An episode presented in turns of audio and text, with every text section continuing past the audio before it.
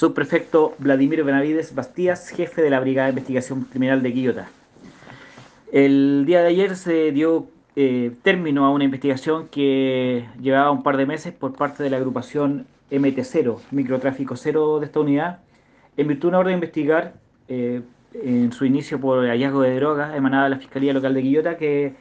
que dice relación con el lanzamiento de sustancias ilícitas y otros elementos hacia el interior del centro de detención preventiva de Quillota mediante la, la, utilización de diversas técnicas investigativas eh, relacionadas con vigilancia, seguimiento y filmaciones eh, por los detectives en coordinación con personal de Genchi, de Gendarmería de Chile, eh, se logró determinar la ubicación de un inmueble cercano a la cárcel que era utilizado para realizar el lanzamiento de diversos elementos. De esta manera se logró a, través de esta misma investigación individualizar al propietario que facilitaba dicho inmueble,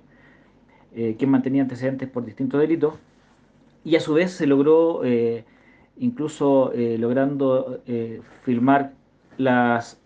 acción del lanzamiento al sujeto que realizaba esta acción, que también mantenía antecedentes policiales,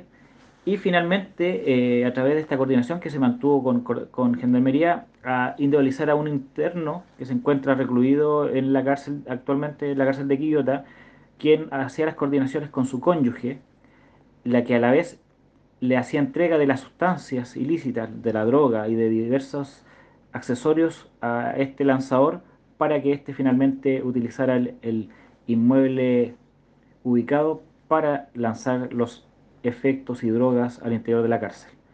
Eh, fue así que ayer, en, el proceso culmine, como señalé anteriormente, de, esta investigación,